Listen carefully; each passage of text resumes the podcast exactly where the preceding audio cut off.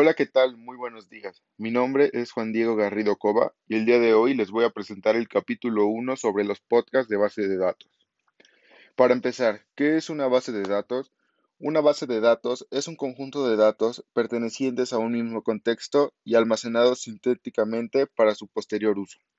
En ese sentido, una biblioteca puede considerarse una base de datos compuesta en su mayoría por documentos y textos impresos en papel indexados para su consulta.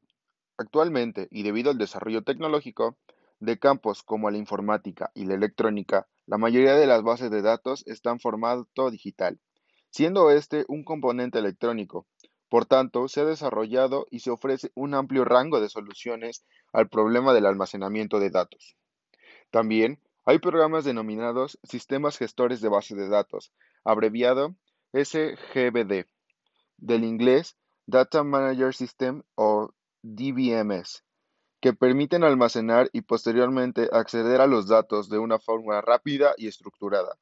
Las propiedades de estos DBMs, así como la utilización y administración, se estudian dentro del ámbito de la informática. Las aplicaciones más usuales son la gestión de empresas e instituciones públicas. También son ampliamente utilizadas en entornos científicos con el objeto de almacenar la información experimental. Y por lo general, esto se divide como usuario y de usuario pasa a DBMS y de DBMS pasa a métodos de acceso y esto forman los datos.